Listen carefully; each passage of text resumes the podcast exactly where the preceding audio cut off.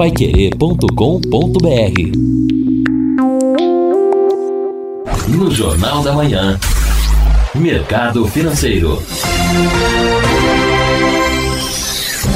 O volume de consumidores com contas em atraso cresceu 9% no primeiro semestre deste ano na comparação com o final do ano passado. As informações foram divulgadas pela Confederação Nacional de Dirigentes Logistas, CNDL, e o Serviço de Proteção ao Crédito, o SCPC Brasil. De acordo com estas instituições, é a segunda menor variação nos atrasos desde 2012. Ainda de acordo com a pesquisa, somando todas as pendências, cada consumidor inadimplente deve, em média, R$ 3.252. As despesas básicas para o funcionamento do lar, como contas de água e luz, foram as que mais cresceram em junho deste ano, com alta de 17,2% na base anual de comparação. As dívidas bancárias, como cartão de crédito, cheque especial, financiamentos e empréstimos, tiveram alta de 2,7%.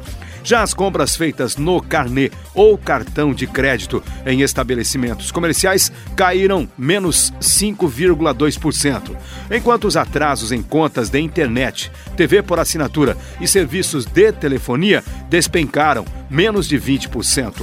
Quando analisado só o mês de junho, o volume de consumidores com as contas em atraso e registrados em listas de inadimplentes teve alta de 1,7% na comparação com o mesmo mês do ano passado.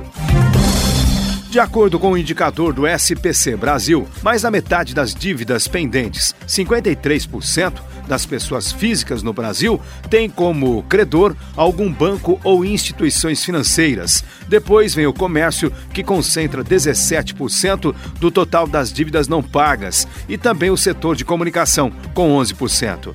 Os débitos com as empresas concessionárias de serviços básicos, como água e luz, representam 10% das dívidas não pagas no Brasil. E o raciocínio é fácil. Se você não paga a conta de luz, por exemplo, a Copel corta a energia na sua casa. Para evitar o chamado efeito bola de neve, o consumidor deve priorizar o pagamento das dívidas com juros mais elevados, que geralmente são as dívidas bancárias. É preocupante que o segmento representa a maior fatia das contas em aberto no país. Uma opção que pode ser analisada em certos casos é a substituição da dívida por uma outra que cobra juros mais baixos, como é o caso do consignado. A avaliação é do educador financeiro do SPC Brasil, Jorge Vinoli. Ele foi ouvido pela Agência Nacional de Notícias EBC.